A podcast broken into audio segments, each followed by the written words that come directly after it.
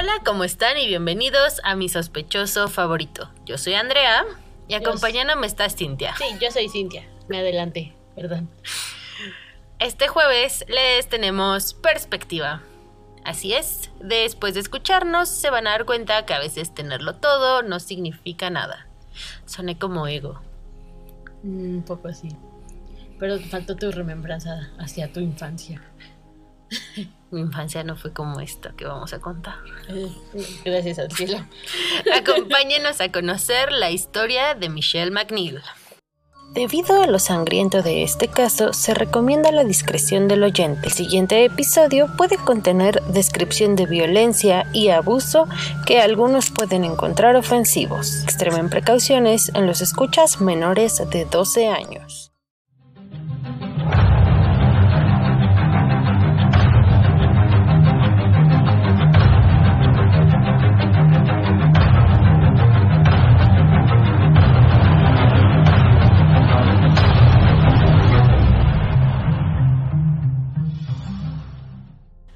Summers nació el 15 de enero de 1957, hija de Milton y Helen Summers en Concord, California. Era la típica belleza californiana, era rubia, alta, atlética, era de una crianza muy religiosa, era muy cercana a su madre y hermanas, y a pesar de que su padre era alcohólico, y no estaba como muy presente en la vida de la familia, era pues bastante feliz y estable. Tuvo algunos trabajos de modelaje y en 1976 fue coronada con el título de Miss Concord. Miss Concord. Miss Concord 1976. Miss Concord. No, es que siento que sería como con el avión. Mostrando el avión. No, no es una Miss de aviones. Bueno, suena. Ella es Michelle, Era guapetona. Con su cabello de Farrah Sí, Fawcett. pensé lo mismo. Justo pensé en eso. con su cabello de Farrah Fawcett. Michelle lo hacía todo, no solo era una ex- eh, excelente estudiante, sino que también tocaba el violín, actuaba y era animadora. Fue la reina del baile y era un miembro activo de la Iglesia de Jesucristo de los Santos de los Últimos Días. Suena como una secta. Es como la Barbie secta. Barbie secta. Exactamente. Pues no es oficialmente una secta, pero Actúa como tal. es más conocida como la Iglesia Mormona y dejémoslo ahí. Suena como una secta. Yo sería muy, muy propensa a caer en una secta porque no me daría cuenta que estoy en una secta Como- hasta que yo estoy ahí. Así como de en qué momento pasó esto. Y voy Como a en ver el hacia cap- atrás en mi vida, así de. Como en, el capítulo de Los Simpson donde, donde Homero está en la secta. ¿Los magios? No, no, no, en la otra secta cuando cantan na na na na na líder, líder. y, entonces, o sea, Homero va, lo recluta a la secta, pero la secta no puede como romper a Homero y se comen las porciones de 20 personas, que es como un engrudo morado horrible. Y entonces no logran hacer que Homero sea parte de la secta hasta que cantan na na na na na na na, na, líder, líder. Y entonces todos cantan na na na na na na na, na, líder. Y Homero está na na na na na na, na, Batman. Digo líder, líder. amo al líder, amo al líder. Y entonces ya después lleva a toda la familia. Yo sería Homero. Yo sería muy fácil en caer en una secta, pero te digo, yo no me daría cuenta que estoy en una secta hasta que ya estoy adentro de la secta. Mientras no caigas en algo como Nexium, Esperemos que no. Puedes usar tu- puedes usar tu sábana del color que quieras y ramparte la cabeza. Ay, no. Quiero mi cabello. Ni siquiera tengo tanto cabello, imagínate ese pelón. Britney 2007. No está en ser, no tiene nada de malo ser pelón, pero a mí no me gustaría ser calva. Después de eh, graduarse de la preparatoria en Concord, se fue a la Universidad Brigham Young en Utah. Martin McNeil creció en Camden, New Jersey, con cinco hermanos. Su familia era súper pobre, Súper pobre. súper pobre. Vivían en una caja de cartón. Como Kenny pobre. como Kenny, como Kenny pobre. Sus papás peleaban muchísimo y aparte de pelear mucho entre ellos, cada uno estaba peleando contra su alcoholismo. Cada uno de sus papás o él también. Cada uno de sus papás. Yo dije también él y todos sus cinco hermanos. No, no es Drew Barrymore, no era alcohólico tan joven. Eh, después de que su padre dejara su- a su familia, su madre se volcó hacia el trabajo sexual para poder mantenerlos pues eran 800 chamacos. cinco niños y un adulto viviendo en un departamento de una sola recámara. No me imagino cómo estaba ese departamento. En New Jersey, Me hubiera dado demasiado toque. entre los 50 y 60. Nada agradable. Nada agradable. Eh, Martin en su adolescencia fue diagnosticado con un desorden bipolar y tendía a tener muchos cambios de humor. Que igual en la adolescencia tener cambios de humor no necesariamente quiere decir que seas bipolar, solo puede ser pues Adolescente. adolescencia. Pero pues no encontré como un reporte tal cual de qué fue lo que encontraron, cómo fue que el psiquiatra llegó a esa conclusión, si le hicieron algunos estudios o lo que fuera. A lo mejor se le dijo eres bipolar y ya. Eres bipolar, toma litio. Después de algunos problemas de ira y tal, se unió al ejército por ahí de cuando tenía 17, 18 años, porque él pensó que como que la estructura militar le iba a dar como pues estructura un poco a su vida, ¿no? Así como, ok, pues son súper duros aquí en la milicia, pues me van a enderezar. Mientras estaba él en el ejército, frecuentemente le decía a las personas que él oía voces en su cabeza que le decían que matara. Esto ya como, Mata. como Nagini. No, no, era el basilisco. Ah, el basilisco. En la Cámara de Secretos. Bueno, en la traducción en español porque es horrible. Pero mata. Y hablen parcial. Pero igual también ya era como una cuestión que rayaba más como en lo esquizoide, ¿no? Porque Ah, entonces no hablaba parcial. los la- o sea, la, la bipolaridad no necesariamente es un trastorno esquizoide. Mm, bueno. Pero no hablaba parcial. No hablaba parcel. o probablemente sí, pero no lo sabía. Todavía. Entonces, como no hablaba parcel, fue dado de baja casi dos años después de que entró a la milicia por razones de salud mental. Esto fue en 1975. Después de dejar el ejército, trató de falsificar cheques en California, por lo cual fue arrestado y acusado. Esto lo hizo porque él lo vio en la tele y pensó que él podría hacerlo mejor, Con crayones. con crayones. y los hizo en el reverso de un menú de papel. este punto de tiempo, entre todo su lío mental y legal, Martin conoció a Michelle de 20 años. Asistieron a una fiesta de mormones solteros locales y ahí lo conoció. Como los mixers le llaman los gringos. Deberían de ser algo así, pero sin que involucre alguna religión, para que conozcas personas. Pues es que lo que pasa es que hay religiones que son muy severas en cuanto a no te puedes casar fuera de tu religión. O sea, sí, ya sé, ya Y sé. pues hay gente que es como de, no, pues es que yo le prometí a mi mamá que me iba a casar con una chica judía. Nada en contra de los judíos ni nada.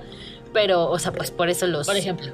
Ajá, o sea, por eso los organiza la misma iglesia, ¿no? Como, Sí. ok, hay demasiados solteros, necesitamos casarlos, hagamos una fiesta de solteros. Después de conocerse, se fugaron para casarse en febrero de 1978, porque pues obviamente la familia de Michelle no era muy fan de Michael, ¿no? Porque supuestamente él era controlador, Manipulador. manipulador y emocionalmente abusivo. La poca felicidad que les trajo su boda improvisada acabó abruptamente ya que en junio de ese mismo año del 78 Martin fue encarcelado para cumplir su condena de seis meses por robo, fraude y falsificación. Oh, Toda una fichita, Ay. partidazo. partidazo de hombre. Lo peor del caso es que muchas sí caerían por él. De Digo hecho, muchas porque todas tenemos a veces malos ratos. pero de hecho hay un, un desorden. Bueno, no es un desorden, es una filia que, por ejemplo, es conocida popularmente como el síndrome de Bonnie Clyde. Mm, que se llama hibristofilia, que es cuando te sientes atraída por gente que ha Chico cometido crímenes. malo. Exactamente. De hecho, el, el- el- de los primeros nombres que iba a tener este proyecto era hibristofilia, Ah, ok. precisamente por eso. Ok. Entonces, bueno, Chico malo, chico después de este pequeño brevario cultural, eh, debido a todas estas cuestiones legales medio raras de el partidazo Michael McNeil, la pareja se mudaba constantemente. Vivieron en California, en Nueva York e incluso un tiempo en México. No sé exactamente en qué parte en México. Pudo haber sido Tijuana, Yo digo que Tijuana. que es lo más seguro, porque igual para los gringos México es Tijuana, Tijuana. Cancún y para unos que ya son senior citizens, Acapulco. Y finalmente se asentaron en Utah. Ahí el matrimonio parecía tenerlo todo. Martin fue a la escuela de medicina en California y se volvió director del Centro Médico de Desarrollo del Estado de Utah, ahí en American Fork. También había servido como obispo mormón y tenía una licenciatura en Derecho, la cual no ejercía, pero les daba una posición social y económica bastante privilegiada.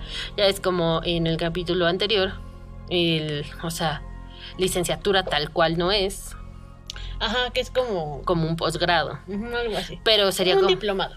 No, es un posgrado. Ok.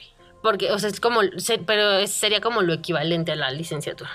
La pareja vivía en Pleasant Grove, eh, un lugar que parece salido de una postal. Los McNeil tuvieron ocho hijos a lo largo de sus casi tres décadas de matrimonio. Cuatro de ellos, Rachel, Vanessa, Alexis y Demian, que fueron biológicos en un periodo de cinco años. Prácticamente fue un hijo por año. Wow. O sea, imagínate la friega del cuerpo Pobrecita. de Michelle. Si tardas casi más de un año Sí. en que tu cuerpo luego, hormona- luego otra vez. hormonalmente se recupere. Y, otra vez. Y, y- otra vez. Ay, no. Después la pareja decidió adoptar cuatro niños más, trayéndolos desde Ucrania para supuestamente ofrecerles una mejor vida de la que podían haber tenido en su país de origen. Ucrania. ¿Qué en Ucrania? Kiev está en Ucrania. No está en Rusia. Pausa googleante. Kiev. Capital de Ucrania. ¿Es en serio? Está en Ucrania. Tiene castillos y cosas así. Es un Mm. país muy chiquito. Sí, es como el reino Pero polinesio. está, cer- pero está cerca de, De Rusia, Rusia. está muy cerca, sí se hacen frontera, eso es cierto. Pero estoy segura que Kiev estaba en Rusia antes. No. Ok. Después de esta pausa googleante, regresando a la historia de Michelle, todo parecía idílico con su matrimonio porque tenía un esposo doctor abogado y vivían en un lugar que parecía salido de una Esposo postal. doctor abogado. Pero pues igual, como ya todos sabemos, las apariencias engañan. Y el león no es como lo pintan. No todo lo que brilla es oro. Entonces, este, no sé bien las reglas de cada religión y mucho menos de la religión mormona, porque pues yo no practico particularmente ninguna. Pero parece ser que en la religión mormona es muy mal visto estar viendo pornografía. Entonces, así, casi, casi. En general la sociedad lo ve malo, aunque yo no creo que se- sea malo. Yo creo que no está mal. Siempre y cuando seas tú solito. Pues- o con alguien más que quiera verlo contigo. No necesariamente solo, porque igual puedes decir como con tu pareja, hey, vamos a ver el canal Venus. Y hay gente a la que le gusta y hay gente a la que no. Eh, es, es cues- cuestión de gustos. Pero mira, mientras sean dos adultos y todo sea consensuado, que cada quien haga lo que quiera. Exactamente. Pero bueno, ella encontró a Martin viendo pornografía en su estudio y ella, ¿Qué año era? En pues, ese momento, como los 80. Porno de los 80. Ew. porno de los 80, todavía estaban super bushy. Ay, no. Y siempre eran en albercas rarísimas, Y con peinadazo. con peinado y un chorro de maquillaje y No. tacones. La historia del porno, señoras y señores. Entonces, este, pues lo encontró viendo porno y le dijo así como, hey, esto no está cool. Yo creo que tú y yo deberíamos como, pues considerar una separación en lo que tú, pues como que te deshaces de tus gustitos y pues yo sigo con mi vida recta mormona, ¿no? Que no tiene tampoco nada de malo, o sea, si tú así te, te gusta tu vida así recta y tal, pues está, está Sí, ¿no? padre. Si a ti te gusta ver porno, también está padre. O sea, la cuestión es no aquí Que nadie salga lastimado. exactamente no molestar la existencia de otras personas. Exactamente. Entraron en una discusión y ella le dijo, no, pues, yo, o sea, mi, mi manera de resolver esto es la separación. Y él obviamente se tiró al drama. Le dijo, no, no, no, si te vas, si, si nos separamos me mato. Me voy a suicidar. Obviamente ella reconsideró y dijo, bueno, ok, vamos a sobrepasar.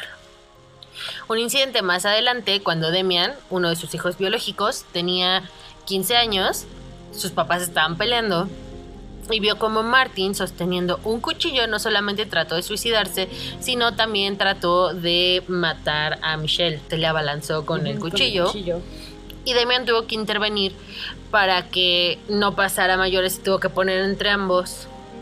También pudo haber salido terrible porque pudo Sí. haber matado a Damian. Exactamente.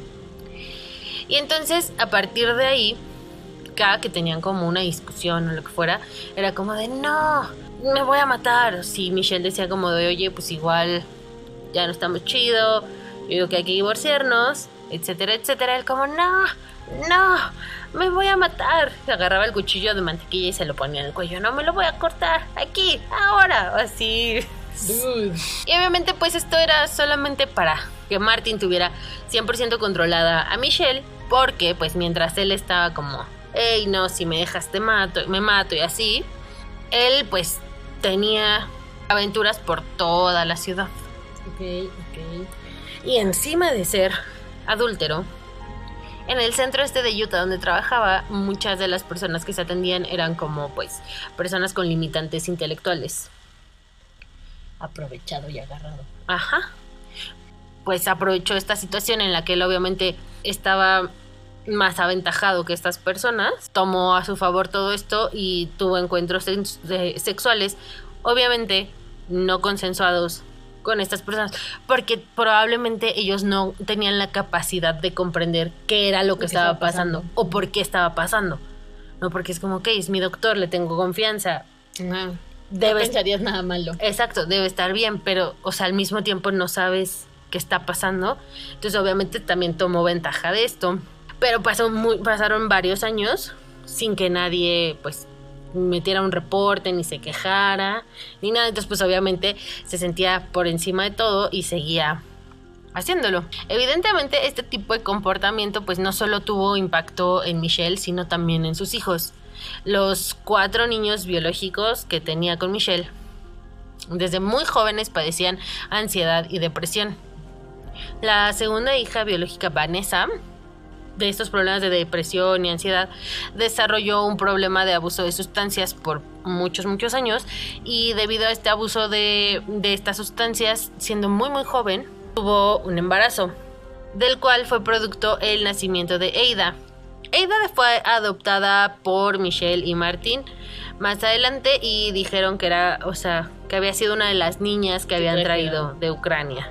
Mm. Con sus facciones tan ucranianas.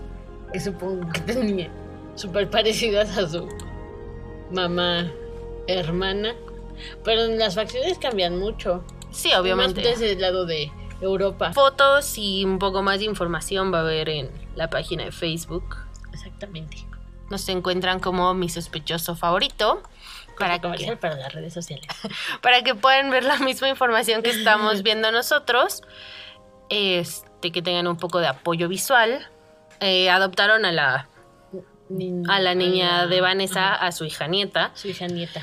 Que pues si lo piensas, pues está, estaba mejor, ¿no? Porque Pues sí, porque. pues igual se queda dentro de la misma familia. Exacto. Sabes que la van a cuidar bien.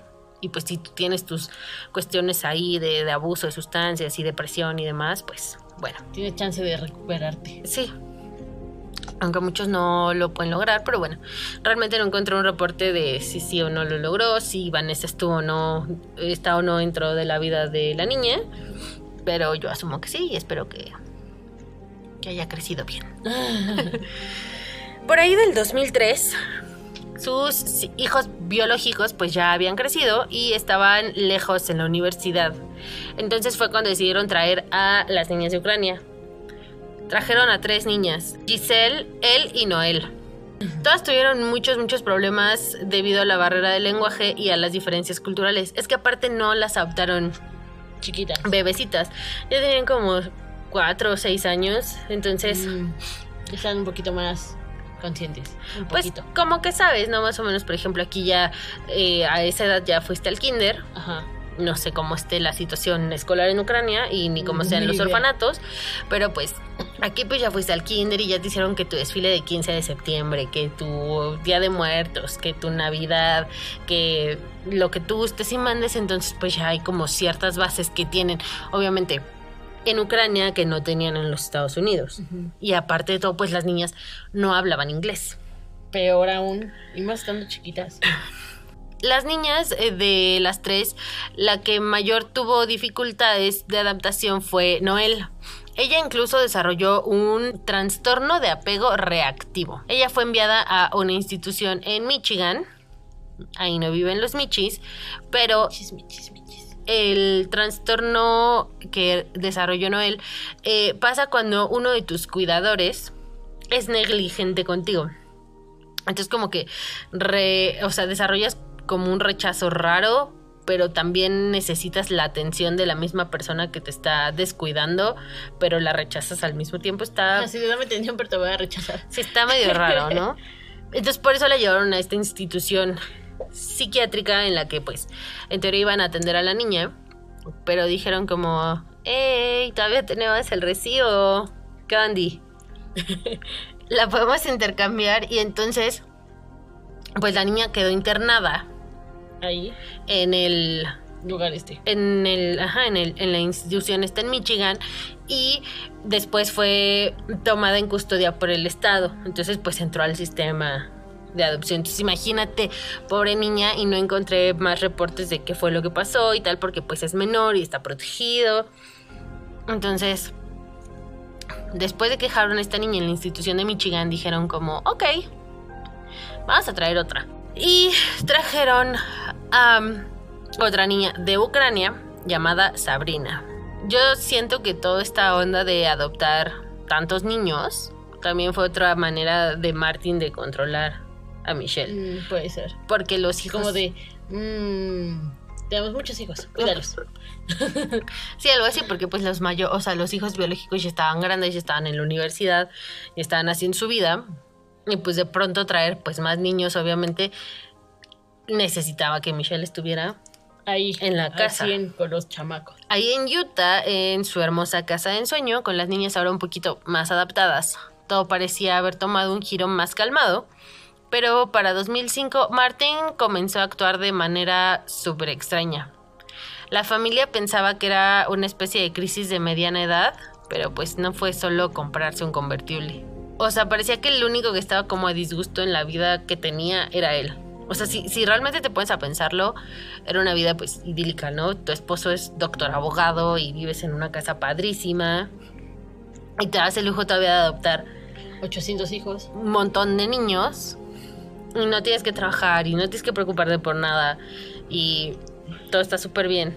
Pues sí, o sea, suena una vida bastante acomodada. Pues sí, pero pues él comenzó con lo básico, ¿no? Haciendo ejercicio, comiendo mejor, bronceándose, el cabello más moderno. Pero de pronto pues empezó a acostarse con todas las mujeres que podía. Tenía múltiples amantes por toda la ciudad. Y todas estas parecían pues aventuras sin importancia, hasta que conoció a una mujer llamada Gypsy Willis, que se obsesionó con ella en 2007. Y las cosas parecían como muy serias entre ellos. Y al mismo tiempo pues Michelle como que ya sentía que algo no estaba bien en el matrimonio, ¿no? Dijo, un momento. Le dijo, y, y- y- y les decía a sus amigas como, oigan, pues, siento que pues Este, este dude anda con otra y tal. Obviamente ella lo confrontó varias veces y él pues lo negó. No, Dijo Nel, tú no es cierto. es loca, loca. Sí, es solo una amiga, Claro. nada que ver. Y tú así de, ajá, quedé. Emoji del payasito. Y entonces él lo negó y después la familia encontró el equipaje de Gypsy en la cajuela del carro de, de Martin. Obviamente se dieron cuenta que era ropa de mujer que no le pertenecía a Michelle. Y tampoco eran suficientes lentejuelas para que su papá dijera, hey, soy una drag queen. También encontraron registros telefónicos que mostraban que Martin le llamaba constantemente. Ya ves que están como estos planes familiares Los que existían antes. Y que te llegaba como el estado de cuenta de todas las llamadas entrantes y salientes, ¿no? ¿Y Así cuánto de- duraban? Entonces encontraron que le marcaba muchísimo. Y luego en marzo de 2007, Martin le dijo a Michelle que necesitaba un facelift. Y él estaba como súper, súper insistente Claro, porque lo que necesita su matrimonio es que ella se arregle la que cara. ella se arregle la cara. O sea, realmente Michelle pues vieja no estaba, pues ya obviamente ya había tenido Hijos. cuatro hijos, había adoptado, habían pasado un chorro de cosas. Seguía bonita, pero obviamente no no tenía 20. tenía la frescura que cuando se conocieron. Obviamente. Entonces, pues él así como de, no, si es que sabes qué, qué es lo que necesita nuestro matrimonio. Que te Que cara. tú te operes la cara. O sea, no que yo dejé a mi amante. Ni que deje de ser. Pues así como soy. Tú, o sea, lo que necesitamos para arreglarlo es que tú te operes la cara.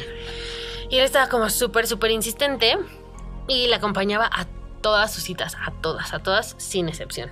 Obviamente cuando empiezan a hacer los preparativos para las cirugías, tienes que ir a hacerte revisiones, preparatorios, estudios, etc. En uno de estos estudios el doctor descubrió que Michelle tenía como una condición eh, de presión. No era presión alta, sino baja, no era hipertensión, sino la otra. Hipotensión. Eso. Entonces, como él tenía como la presión más bajita, el doctor le recomendó que pues controlaran mejor su problema de tensión, de, perdón, de presión, y que perdiera un poco de peso, no porque estuviera pasada de peso ni nada, sino que era más recomendable bajar un poco de peso para que los niveles de presión se acomodaran. Martin seguía súper, súper insistente y ella pues terminó accediendo a pesar de que el doctor dijo No. No. Nunca se había sometido a ninguna cirugía, ninguna, ni siquiera eh, una cesárea. Wow, todas fueron partos. Todos fueron No, naturales. Es mejor, te cures más rápido. O sea, sí, pero no. Michelle terminó accediendo para someterse a este procedimiento largo, doloroso y, e innecesario. No sé cuánto dure una cirugía de cara, como unas tres horas. Como tres horas.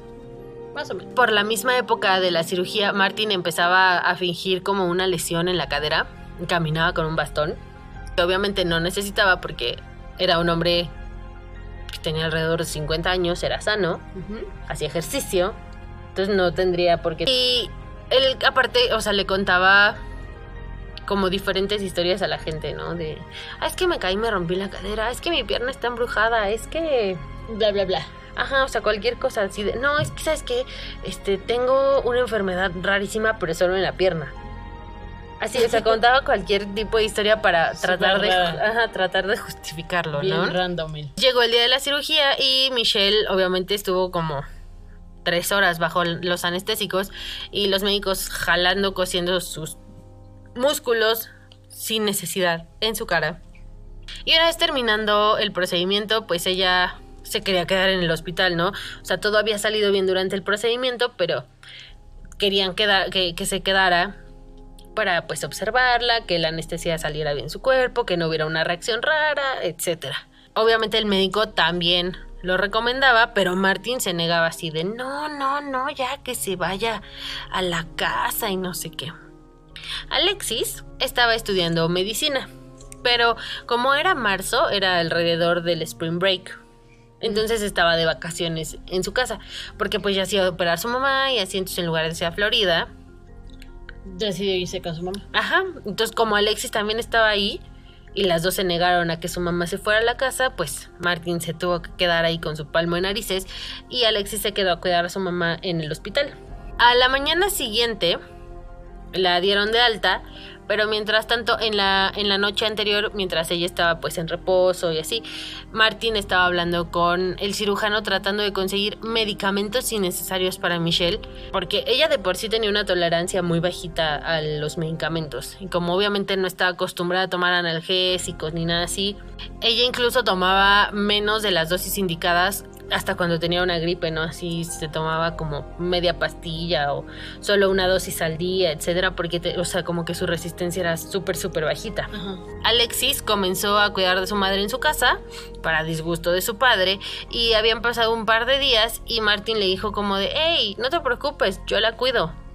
Tú vete a dormir de otro lado. Y así como que casi casi la sacó del cuarto y él se metió y le puso el seguro a la puerta. Entonces al otro día Alexis fue a ver cómo su mamá había pasado la noche, cómo había amanecido y tal.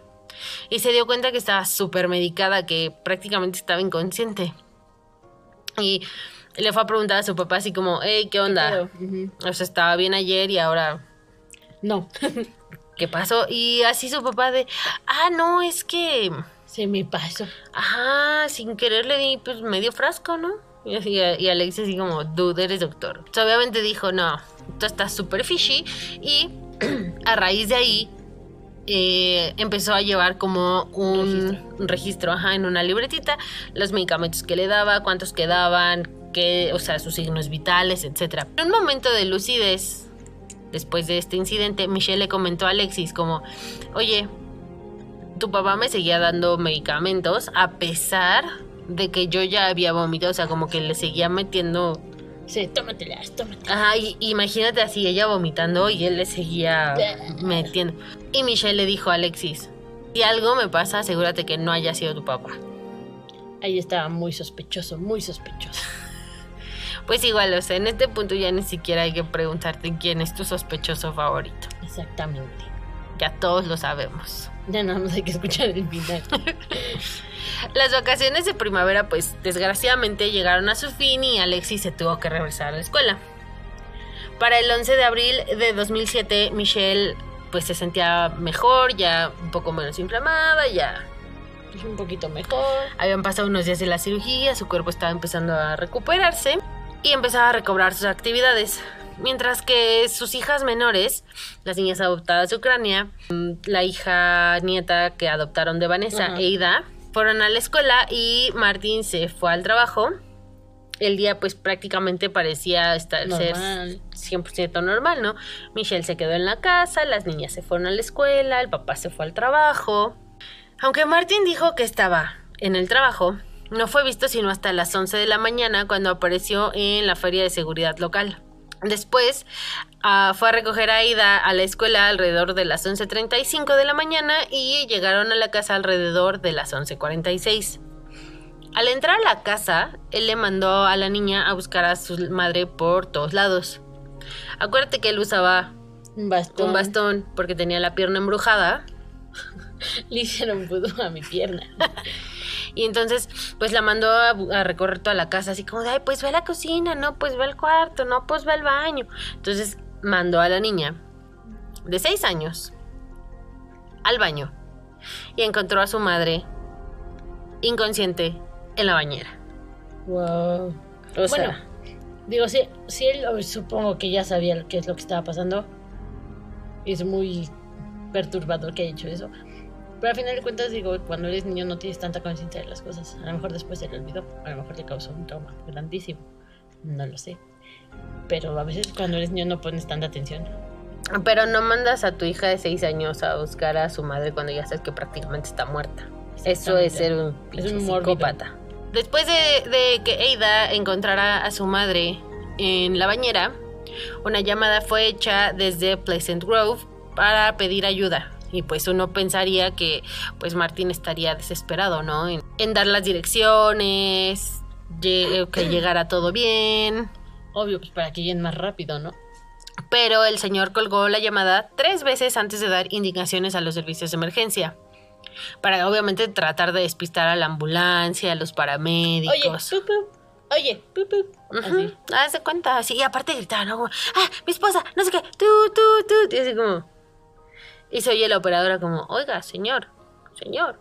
También, aparte de que estaba colgando las llamadas, la operadora del 911 le preguntó, oiga, le está dando RCP. RCP. Y él le dijo, no, sí, sí, yo soy doctor aquí, yo estoy dándole.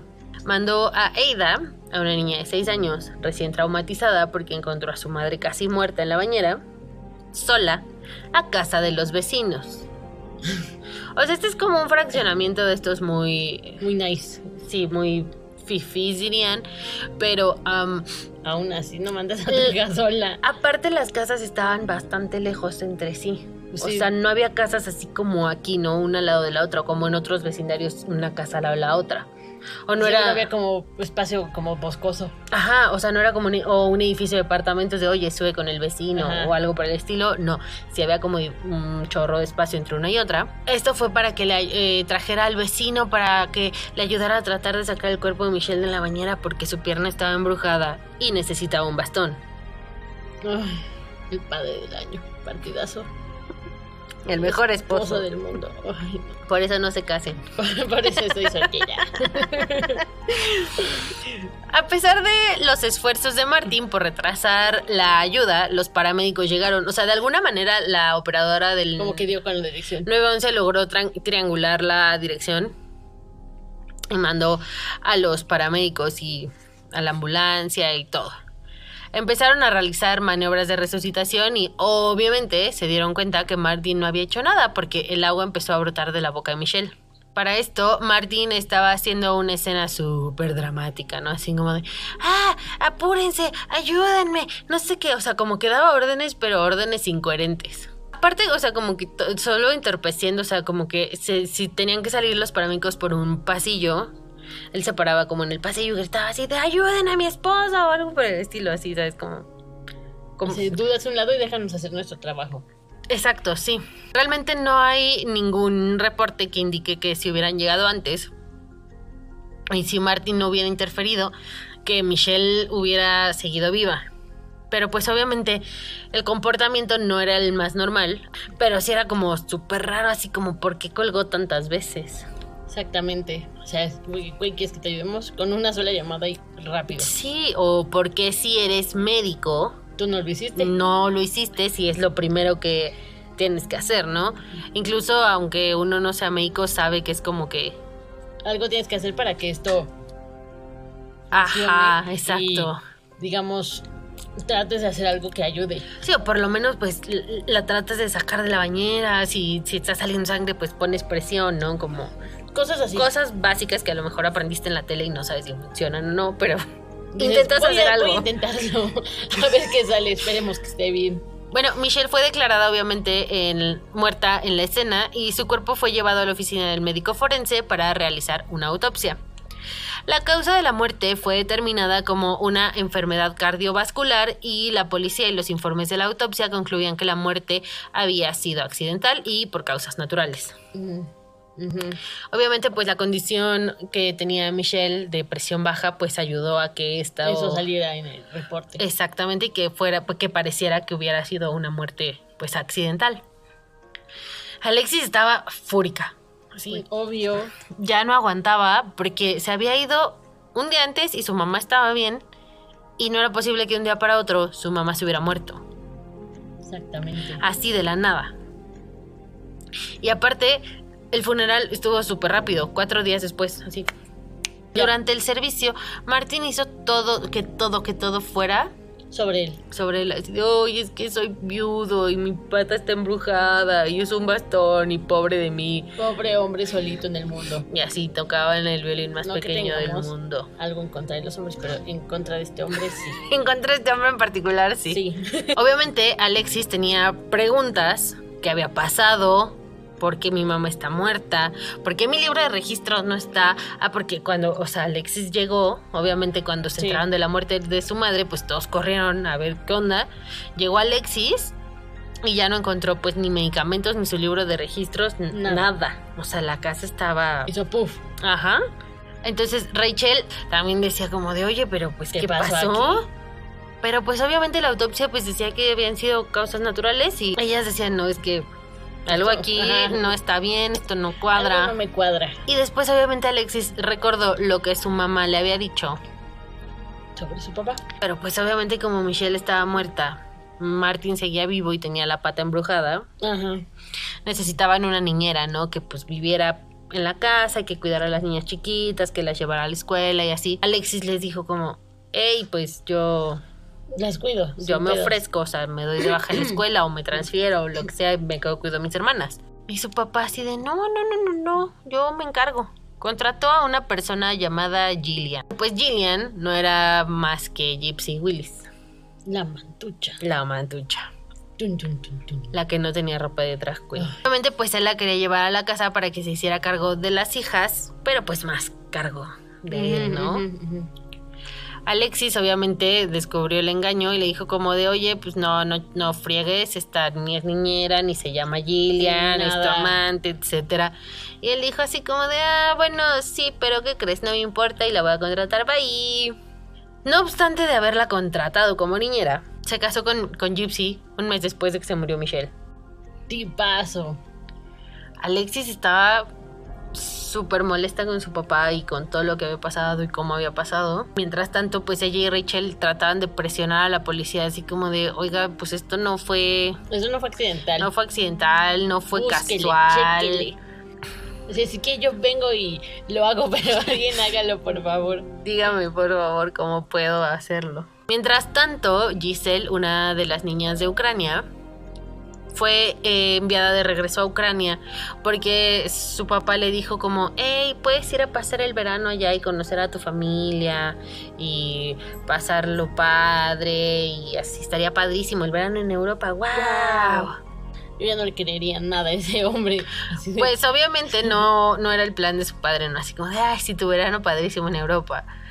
Porque cuando estaba ya fuera de los Estados Unidos, tomó su número de seguridad social y se lo dio a su amante. Fueron a cambiar la fecha del certificado de nacimiento de Giselle. Le aumentaron 20 años más. Robaron la identidad de una de sus hijas porque Gypsy debía casi 60 mil dólares en impuestos Pobre morro. entonces, obviamente, Giselle quedó varada en Europa por más de un año en lo que se- su situación se arreglaba, porque pues ella prácticamente no existía ya de regreso. No, pues no. Si de todas maneras, cuando intentara regresar, le iban a regresar a Europa. Martín y su amante fueron arrestados por cargos de fraude, robo de identidad y ella fue sentenciada a 21 meses en una prisión federal y Martín a 4 años, igual en una Cuando prisión ya se federal. resolvió la. Ajá, o sea, um, Giselle como que Se quedó allá un tiempo. Empezó en, el- en la embajada un proceso como para ver qué onda, por qué no puede regresar. Y fue que descubrieron esto. Obviamente los arrestaron por fraude. Los metieron a la cárcel. Lo cual cayó como anillo al dedo porque ellos ya estaban así, ya tenían todo planeadísimo, ¿no? Iban a vender la casa de Utah. Ya hasta habían encontrado una familia que adoptara a las niñas en California. Y ellos iban a desaparecer. Digo, ya lo tenían todo planeado, menos el encarcelamiento. Oh, ok. Sí, no, creo que todo el mundo planea cosas buenas, más no que te pase eso. Mientras la pareja obviamente estaba en prisión, la investigación de Michelle afortunadamente seguía avanzando gracias a que Alexis y Rachel no dejaban de presionar a la policía así Todos como, los días ahí. oye, ¿qué onda con lo de mi mamá? ¿Qué onda con lo de mi mamá? ¿Qué onda con lo de mi mamá? La policía comenzaba a ver lo que realmente era Martín y también comenzaron a salir testimonios de que él era un doctor inapropiado tomando ventaja de sus pacientes. Lo que habíamos hecho. Y seguramente por ahí en alguna de sus terapias, pues salió a la luz. El problema de todo esto fue que la casa realmente nunca se trató como una escena del crimen. Fue un accidente, o sea, no se recolectó evidencia, nada. nada.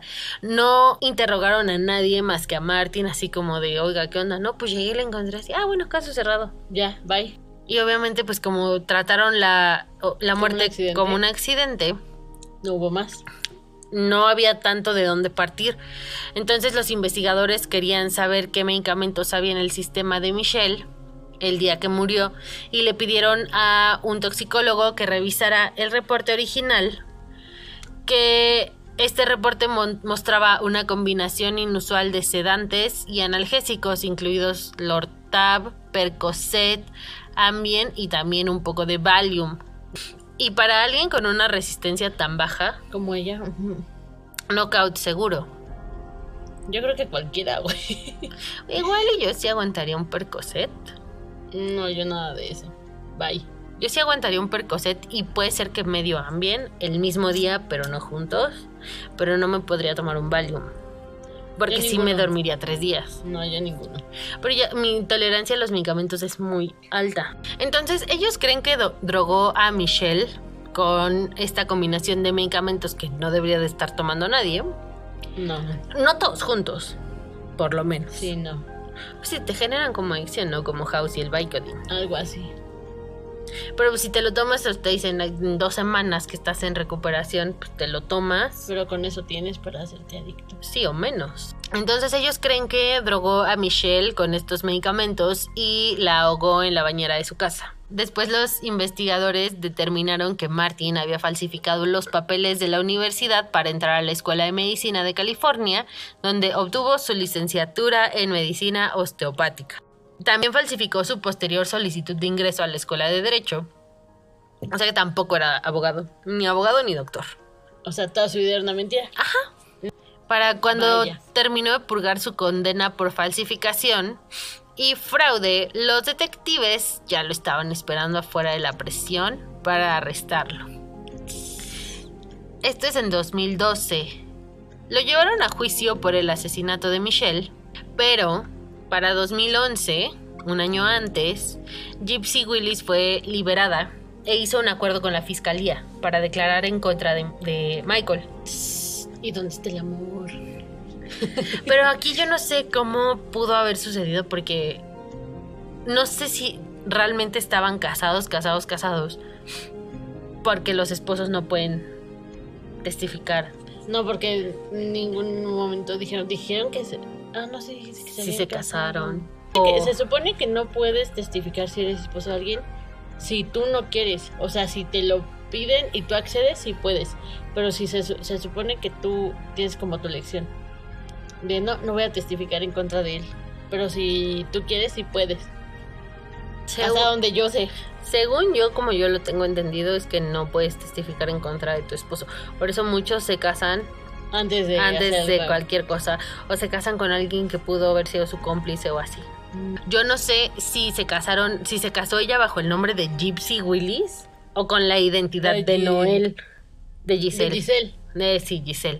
O con la identidad de la hija que Pues mira, robó. si se casó con la identidad que robó, entonces legalmente no estaban casados. Entonces por ahí es- tenían ese loophole Ajá, para. y entonces ahí se agarró la fiscalía Ajá. y le ofrecieron el acuerdo. O la otra puede haber sido como, hey, tú eres el cómplice y, y te podemos cargar con esto, esto y esto, que muchas veces es como funciona, que obtienen acuerdos o confesiones. El juicio empezó en 2013. Obviamente él dijo, no, yo imposible, jamás, mi pierna está embrujada, ¿cómo podría yo hacerlo? Hubo una cantidad enorme de testimonios, paramédicos, policías, compañeros de celda, porque ya que entran, Sí, se escocen.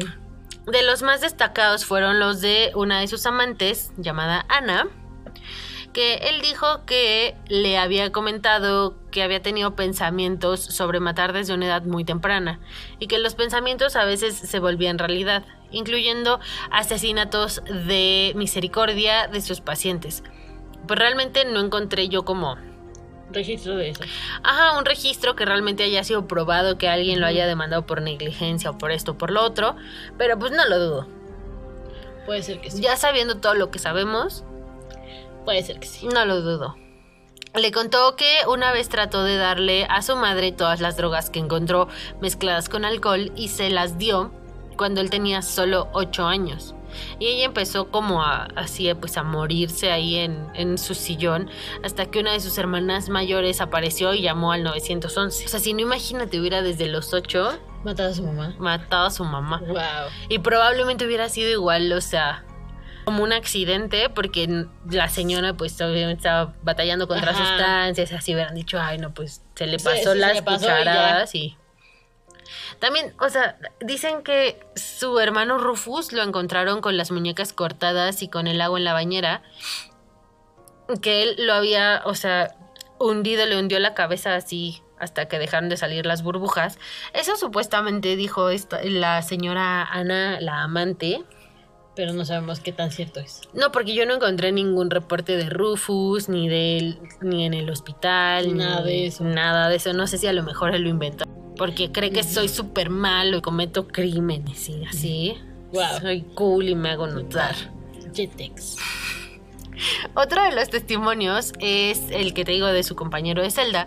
Dijo que Michael alardeaba que nunca podrían probar que realmente lo hizo. Entonces hubo testimonios de los paramédicos diciendo que estaba entorpeciendo su trabajo y de cómo trató que la ambulancia no llegara. También de otras, otras de sus amantes testificaron que estaba buscando una manera de iniciar un paro cardíaco con sustancias que lo hacen parecer natural y que son difíciles de detectar. Todo esto pues obviamente podría llegar a pensarse como premeditación, ¿no? O sea, Sí, sí. durante el juicio también se dio a conocer que la policía de Utah le envió una carta a la Escuela de Leyes de Nueva York donde Demian, el hijo, estaba estudiando leyes y les advertía que él podía ser un individuo peligroso para él y otros porque también él había estado en la casa cuando Michelle murió. Pero en, la en los reportes y en la investigación nunca encontré cómo es que llegaron a esa conclusión. ¿Quién les dijo que estaba ahí? Si ellos lo vieron, si llegaron y ahí estaba. O sea, como que en qué momento él llegó ahí. Exactamente, no hay como un reporte claro de, ah, bueno, Eso, o sea, como que solo alguien lo dijo y ahí se quedó. Demian se suicidó en 2010, no dejó nota. Entonces, pues menos respuestas obtuvieron en el momento del juicio porque no lo pudieron interrogar, no lo pudieron, no pudo No se pudo testificar. comprobar. Exacto. El jurado deliberó por 11 horas y el 9 de noviembre de 2013 lo encontraron culpable de asesinato y obstrucción de la justicia. Fue sentenciado a 15 años de prisión a cadena perpetua y el segundo cargo de obstrucción de la justicia le añadió 15 años más. Su primera apelación estaba planeada para 2062, para cuando él tuviera 96 años. Pero pues el señor obviamente no pudo esperar tanto tiempo, ¿verdad? No, pues no. Y cometió suicidio en 2015 usando una manguera y una línea de gas que se usaba para mantener caliente el invernadero de la prisión. Mm. Las hijas menores de Michelle, las niñas que habían traído de Ucrania, y la hija nieta, fueron adoptadas por su hermana Alexis, quien las terminó de criar. Pues al menos las niñas quedaron con alguien que se iba a encargar de ellas, que iba, que al final del día es parte de su familia. Exacto. Pero imagínate ser Eida y de por sí ya traes un inicio de tu vida roto porque tu mamá tiene problemas y encima Todo lo ¿Quién? que pasó. quien crees que es tu mamá, tu papá la mata y te manda a buscarla. Y pues bueno, esto es todo lo que tengo hoy. ¿Querías más? Obviamente no todo lo que brille es oro, como lo dijimos hace un momento, pero pues hay veces que las apariencias engañan muchísimo, Muchísimo. más. Entonces no se casen. O si ven, neta, si ven cosas raras, huyan, huyan, huyan. Ya si son cosas extrañas, pero no tan malas, pues bueno, ya cada quien, ¿no? Pero huyan, huyan de ahí. Muchas gracias por escucharnos. Nos encuentran en Spotify, en Apple Podcast y en Google Podcast. También nos encuentran en Facebook como mi sospechoso favorito. Una vez más, muchas gracias por escucharnos. Hasta la próxima. Bye, bye.